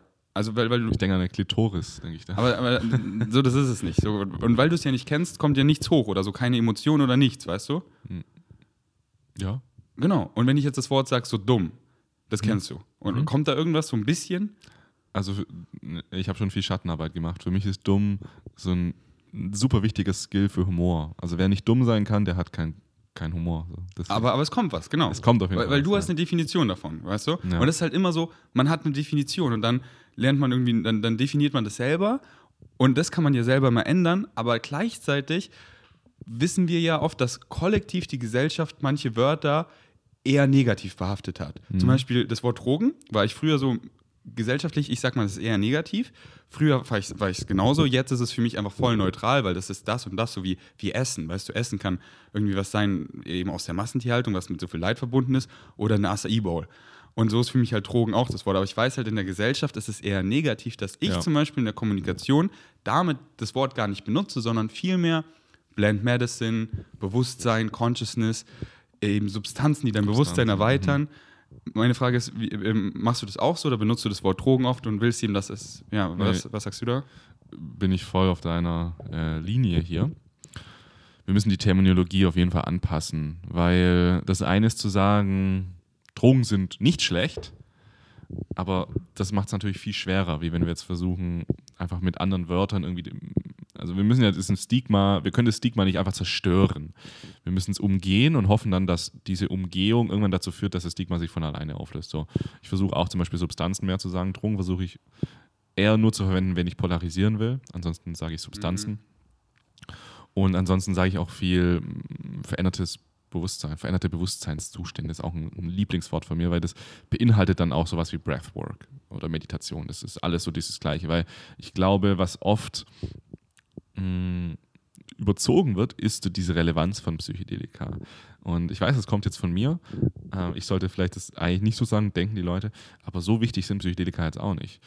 Es geht eher darum, was sie machen. Facts. Es geht eher darum, dass wir unser Bewusstsein verändern können und dass wir uns bewusst werden, dass das, was wir im Alltag, was wir jetzt gerade wahrnehmen, dass das nur ein kleiner Teil von dem ist, was wirklich ist, ein ganz kleiner Teil. Und die Intention von Psychedelika ist genauso wie bei Breathwork oder Meditation, um da mal ein Stück rauszukommen, um sozusagen einen Schritt zurückzugehen, um zum Beobachter zu werden, um dann auch wieder reintauchen zu können. Aber wie du es vorhin so gesagt hast, wenn du es einmal gesehen hast, dann vergisst du es nicht. Und darum geht es mir auch mehr, als dass es mir um Psychedelika geht. Mir geht es mehr um die Bewusstseinsveränderung als um Psychedelika. Aber das ist ein geiles Werkzeug und ich finde es richtig geil und Mhm. ich, äh, Leute, Psychedelika, gesagt. das ist richtig geil. Ich fühle es genauso, man, da ist nichts hinzuzufügen. Und das Wichtigste ist halt einfach so die, die Kommunikation darüber, dass ich sowas anspreche, wie, dass man darüber nachdenkt. So deswegen, so mit Drogen, das Wort benutze ich ja nicht so oft, aber erklär dann halt oft immer ähm, dieses, äh, dass Leute sich halt selber so checken, ah, das ist so, was, was, was ich dem für eine Definition gebe und dass es ja so ist wie Rap, wie Food. So, ich höre gern Deutschrap, weißt du? Aber da halt, ist Rap. aber halt den Rap, der, der, der mir taugt, weißt du, und wie halt auch mit Essen, weißt du, ich, ich esse gern, aber halt, das ist halt wieder, beides ist halt genau die Definition von Essen. Die Acai Bowl und hier die American Sausages mit äh, hier Bacon und whatever. und das ist halt aber für mich so ja, okay, wir nennen es Essen, aber das, I don't touch that shit aus halt vielen Gründen, wissen meine Vegan Savages eh.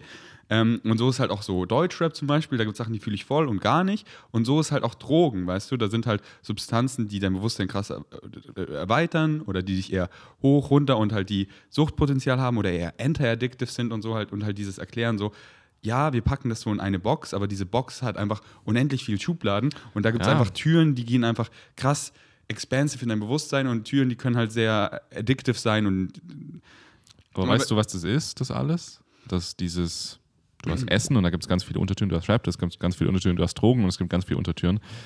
Es ist einfach kompliziert. Es ist nicht einfach, es ist schwer. Und ich glaube, das Naturell des Menschen ist in vielerlei Hinsicht immer die einfache Route zu gehen. Eltern haben keinen Bock, sich jetzt ganz genau über Drogen zu informieren, damit sie ihre Kinder sachgemäß und vernünftig aufklären können.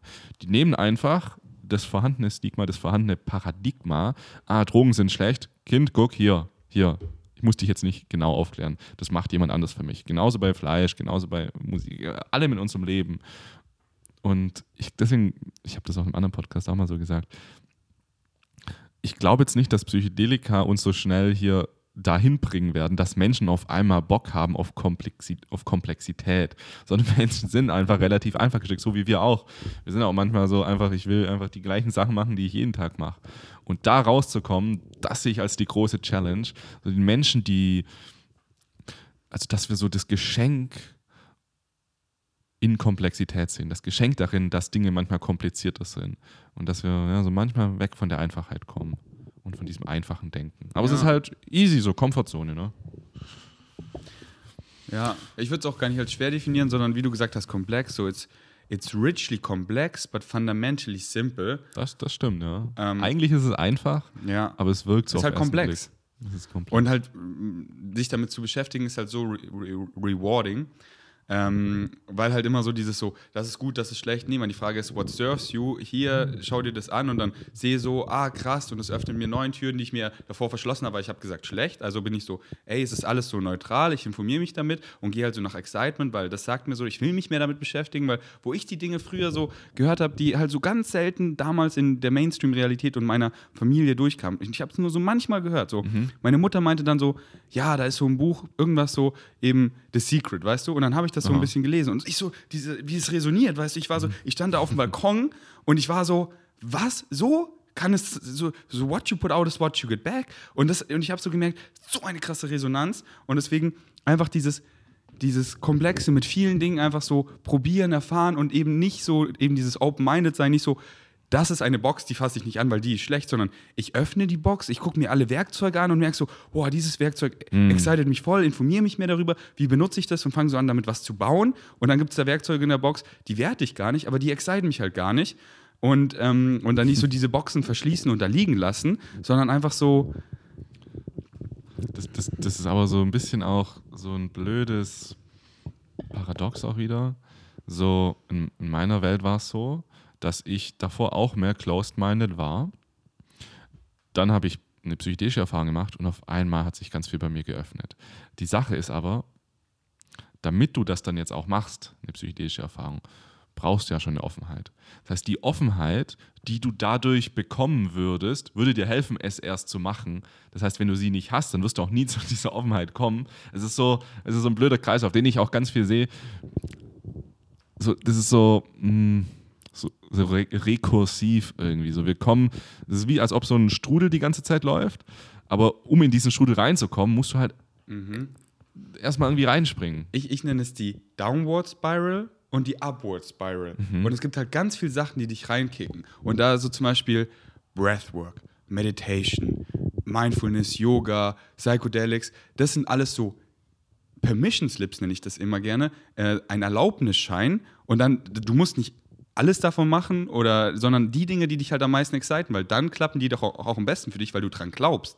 Und dann äh, wenn du halt Sachen jetzt, die ich angesprochen habe, und da gibt es halt so ganz viele, das kickt dich in so eine Upward Spiral, weil du machst eine Breathwork-Session einmal krass und du bist so, wow, oder ich gehe zum Yoga und ich so nach Shavasana und dann mache ich das öfter und beim Yoga redet er dann immer von Sachen wie, keine Ahnung, Buddhismus oder irgendwas, ich lese ein Buch da und das ist diese Upward Spiral. Und so gibt es halt auch Stimmt, diese ja. Downward Spiral. Und da gibt es halt viele Sachen, so ähm, ich sag mal, ja, hier, so viele Sachen, die in unserer Gesellschaft ganz normal sind, Alkohol und so, die dann dich eher da rein kicken. Mhm. Und äh, das ist halt immer so, in welcher Spiral bin ich gerade? Und man merkt es auch so, jetzt ist wieder so eine Phase, oh, da komme ich wieder. Und aber dann dieses so Feintunen, sensibel sein, oh, es kickt mich hier gerade und dann zack, zack, oh, ich, ich shifte es wieder. Ich mache wieder diese Sachen, die ich ja weiß, die sind gut für mich, weil ich will in diese Upward Spiral. Ich nehme mir wieder Zeit, zum Yoga zu gehen. Und danach, oh, weil ich jetzt nach dem Shavasana mich so gut fühle, entscheide ich mich bewusst, was Gesünderes zu essen, weil ich habe gerade so was Gutes für mich gemacht. Und weil ich was Gutes esse, fühle ich mich besser. Und dann bin ich wieder in dieser Spiral. Und ich stay einfach in der Upward Spiral, habe ich beschlossen. Und das nenne ich meine Winning Streak. Und jeder kann auf die Winning Streak gehen und ist auch scheißegal, weil nichts ist werten so.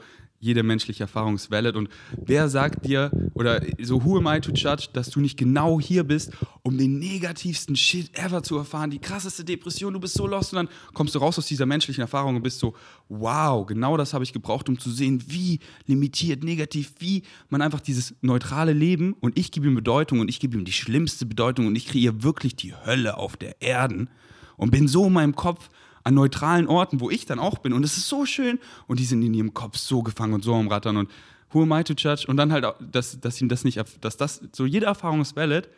Und, ähm, und Mann, bin der. So, ich liebe einfach dieses von Schatten ins Licht, so wie ich früher war, wie ich früher mit mir geredet habe. Aua! Und das so zu erfahren. Und anyways, ich habe eine andere Frage an dich. Und zwar möchte ich über LSD reden, dieses 1V. Ah, ja. Ähm, das ist ja dieses legale LSD, was ja gerade ein großer Deal hier auch in Berlin ist, weil es gibt ja auch so einen Shop zum Beispiel, jetzt sogar einen physischen Shop. Bro, ist das wirklich legal? Also da würde ich dich jetzt verweisen auf unsere Website setandsetting.de slash 1v-lsd. Da habe ich einen riesen Artikel geschrieben, nur zu 1v-LSD. Und ich habe sogar noch einen zusätzlichen Artikel geschrieben, bei dem es nur um diese, Legalitäts, um diese Legalitätsfrage geht. Tatsächlich sind Substanzen, die weder im Betäubungsmittelgesetz noch im neue psychoaktive Substanzen, äh, neue psychoaktive Stoffe Gesetz aufgelistet sind, sind vollständig legal. 1V-LSD ist da nicht aufgelistet. Wird aber wieder passieren. Ne? Es ist schon so ein Katze-und-Maus-Spiel, schon das in ein paar Jahren läuft. Erst kam 1P-LSD, dann wurde dieses Gesetz in, veröffentlicht, dann war 1P-LSD verboten. Einen Tag später kam 1CP-LSD. Ne? Die, die Chemiker, die warten schon, die haben schon was in petto. Ah, das wird das, das verboten. Dann kommt das nächste. 1CP-LSD wird verboten. Sechs Stunden später wird 1V-LSD angekündigt. Das heißt, es ist halt einfach irgendwie, naja, scheinbar scheint es nichts zu bringen, so diese Ja. ganzen Gesetze. Aber wie gesagt, es ist legal. Wie lange hat es immer gedauert, bis die Form, die jetzt legal war, illegal wurde? Weißt du das so grob? Mhm. Bei 1P hat es relativ lang gedauert. Ich glaube, circa drei, drei oder drei Jahre, glaube ich. Wow. Ich glaube, drei Jahre. Bei 1CP ging es jetzt schneller, zwei Jahre. Ich wäre nicht verwundert, wenn es bei 1V das jetzt nur ein Jahr wird. Mhm. Weil das ist ja das, das Gute daran, dass es bei Deutschland durch verschiedene Gremien irgendwie durchgehen Es muss. muss mindestens ein paar Monate dauern, so gefühlt. Genau. Bei anderen Ländern geht das viel schneller. Zum Beispiel in England ist es, glaube ich, sofort verboten. In England, die haben nämlich so alle ähm, zyklischen Substitutionen von 1CP oder von LSD sofort verboten. In Deutschland ist es nicht so einfach. Ich vermute, es liegt einfach daran, dass mh, das auch für die Arzneiforschung, für die Pharmaindustrie ein großes Problem wäre, wenn du, wenn du von vorher so eine Substanz irgendwie verbieten würdest. Deswegen tun die dann halt immer eine bestimmte Substanz. Also das funktio funktioniert ja so, dass eigentlich nur LSD genommen wird und an LSD werden dann irgendwie ein paar Atome verschoben, ein neues Wasserstoffatom hinzu. So ein bisschen was wird verändert und dann ist es wieder erlaubt. Und dann tun sie eben diese einzelnen zyklischen Substitutionen, tun sie dann eben verbieten, dann gibt es wieder neue und so weiter. Also Aber letztendlich Äh. same, same, but different. ja. Und ich frage mich dann halt so, ich gehe in den LSD-Shop in Berlin, es ist gerade legal, ich habe die Rechnung oder ich kaufe es im Online-Shop. Es gibt mittlerweile auch diverse. Ich habe auch Freunde, die zum Beispiel jetzt einen richtig coolen betreiben, äh, lsd-legal.com und ähm, kauft es da, habe eben auch die, die Quittung. Dann frage ich mich so, und es ist zum Beispiel jetzt auch noch legal, ähm, oder ist, was, was hier erzählt, dass wo ich es gekauft habe, war es legal. Dementsprechend, weißt du, da habe ich es ja gekauft, hier ist die Quittung. Und ich frage mich, ich reise dann so durch Deutschland und ich habe dann so 100 von den Microdose äh, kleinen Tabletten, 10 Mikrogramm und dann kommt die Polizei. Ich frage mich, ich zeige denen die Quittung und so. Äh, hast du da schon mal Erfahrung damit? Also es wird dir auf jeden Fall abgenommen und dann wird es im Labor getestet und dann kommt raus, dass es halt äh, nicht illegal ist. Ich glaube nicht, dass du es zurückkriegst, weiß ich nicht, aber du kriegst dann halt keine Strafverfolgung. Aber abgenommen wird es dir trotzdem, weil die wissen Ja. es natürlich nicht. Ja, ja. Ähm, und dann frage ich mich halt, so ist bestimmt Deutschland, Österreich, Schweiz. Ich frage mich dann, so, keine Ahnung, reist man damit nach Thailand oder nach Bali? Ja, das würde ich jetzt nicht unbedingt machen. Weil da, da sind halt, da, da ist es halt ja so die Gesetze und dann checken die gar nicht, was das ist. Und die sind ja so mit Substanzen so gefühlt so Gefängnis, Todesstrafe teilweise. Da würde Ähm, ich jetzt nicht unbedingt ja. machen, genau. Also ich vermute, ich weiß es, also in Asien weiß ich jetzt gar nichts mit Gesetzgebung. Ja. Ich weiß, dass zum Beispiel die Japaner bestellen relativ viel 1V-LSD, das habe ich mal irgendwo gehört. Und in vielen anderen Ländern ist es auch noch erlaubt. Aber generell, ne, Richter sind jetzt auch keine Chemiker und keine Experten. Die sehen vielleicht einfach nur Droge böse und verurteilen nicht. Ja. Ich weiß es nicht. Aber das ist halt so schön, so, wenn wir jetzt so, keine Ahnung, würde ich jetzt äh, das da kaufen und dann nach Österreich mit meinen Freunden fahren und wir wollen da so ein, einfach so zusammen in der Natur einen, einen Trip erfahren, um zu connecten mit der Natur und mit uns. Einfach so mit diesen nicht so, oh, ich habe hier jetzt äh, Magic Mushrooms dabei und dann mh, finden die das, sondern ey, ich habe hier den Beleg, das ist, das ist legal, das ist einfach mega nice und einfach Also ich glaube, es ist ja trotzdem besser, es einfach zu verstecken, als es offen hinzulegen mit Beleg. So, Ja, ja, weißt genau, nicht, n- nicht so hier überall so, lalalala, uah, äh, sondern schon natürlich, aber wenn man dann, weißt du, einfach so dieses Gefühl, wenn man dann da durchsucht wird oder so, ja, ja, freuen wir uns schon sehr auf die Welt, die hoffentlich früher ist, als wir uns vorstellen können, wo man nicht dieses Gefühl hat, immer noch so, ähm, so, du weißt ja, äh, es ist nicht, es ist illegal und wenn du da erwischt wirst und man denkt sich einfach so, wie dumm, wie dumm, Ja. wie dumm, wie dumm, wie dumm, dass man dann noch so ein bisschen sich so, was heißt schlecht fühlt, aber man, man muss halt so aufpassen, dass man dann- dann nicht damit erwischt wird, Mhm. weil man hier einfach sein Bewusstsein erweitert. Ähm, anyways. Wird noch ein bisschen dauern. Ich glaube, es geht schneller, als wir denken. Das glaube ich auch, aber es wird trotzdem noch dauern. Also in gut, Cannabis, äh, das könnte jetzt ja ähm, bald passieren. Aber ich glaube, bevor du einfach LSD kaufen kannst, das wird noch eine Weile dauern. Ja. Ich sehe halt so viel Wandel, der so schnell geht.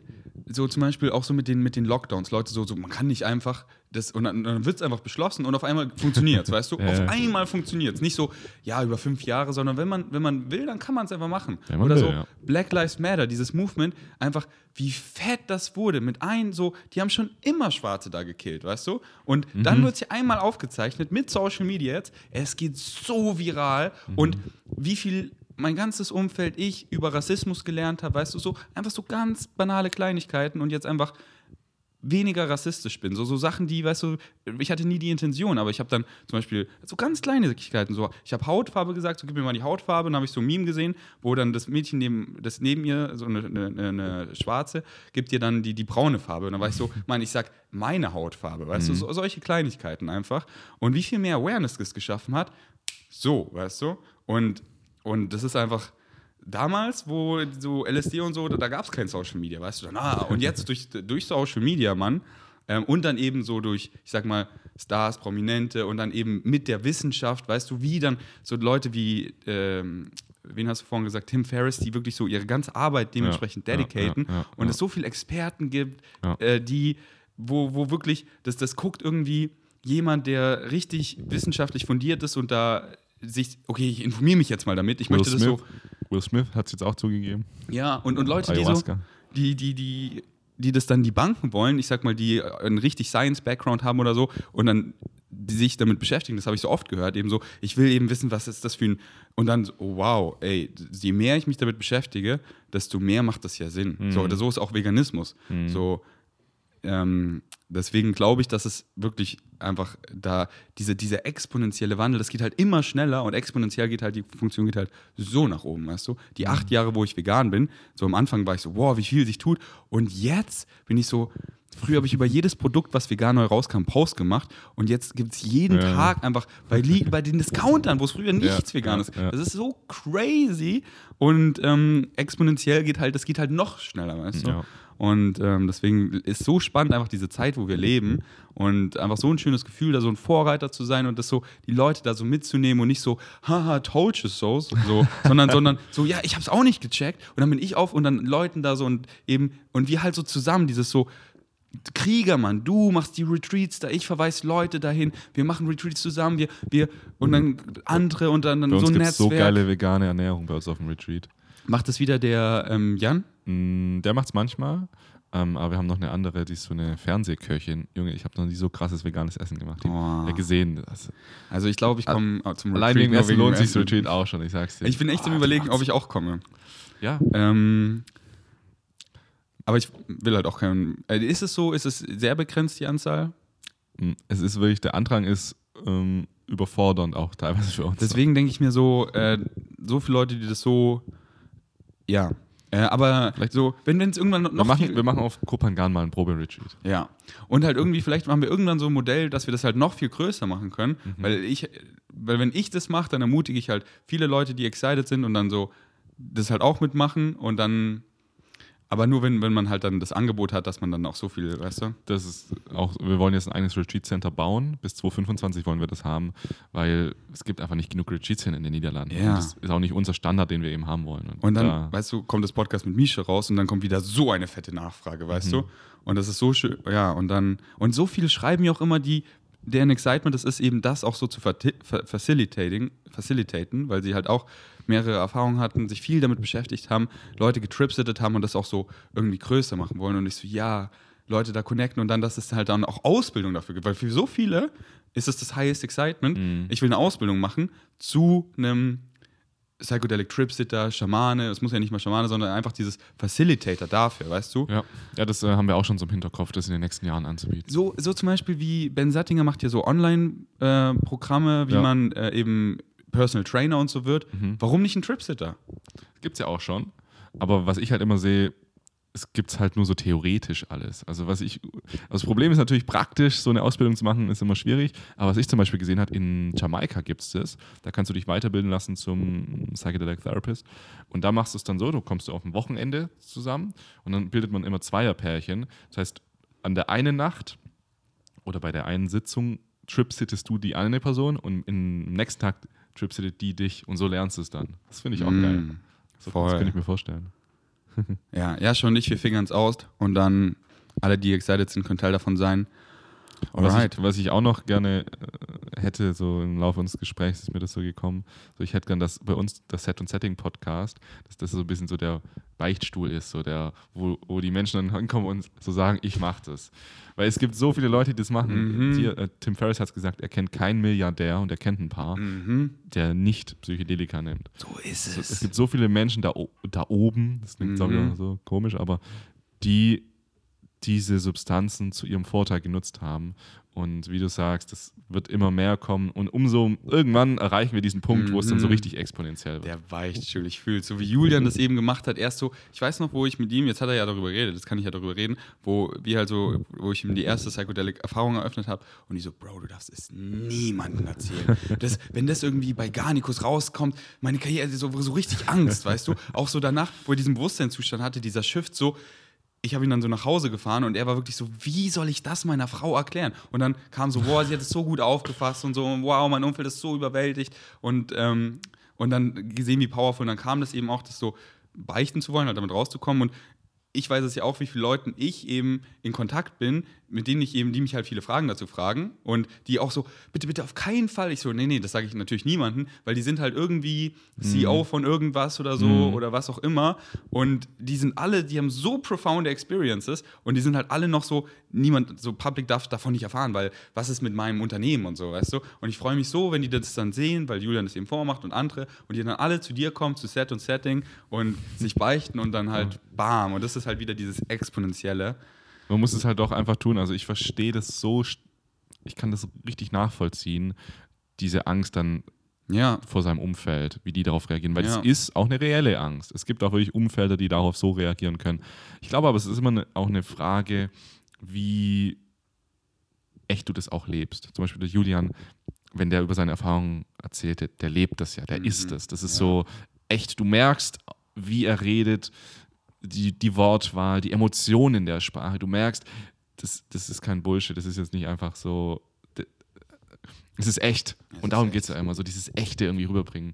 Und genau das sind ja, das ist das, was ich möchte und mir wünsche, dass Psychedelika uns mehr zeigen können, dieses Echte, die Echtheit der menschlichen Erfahrung rausbringen.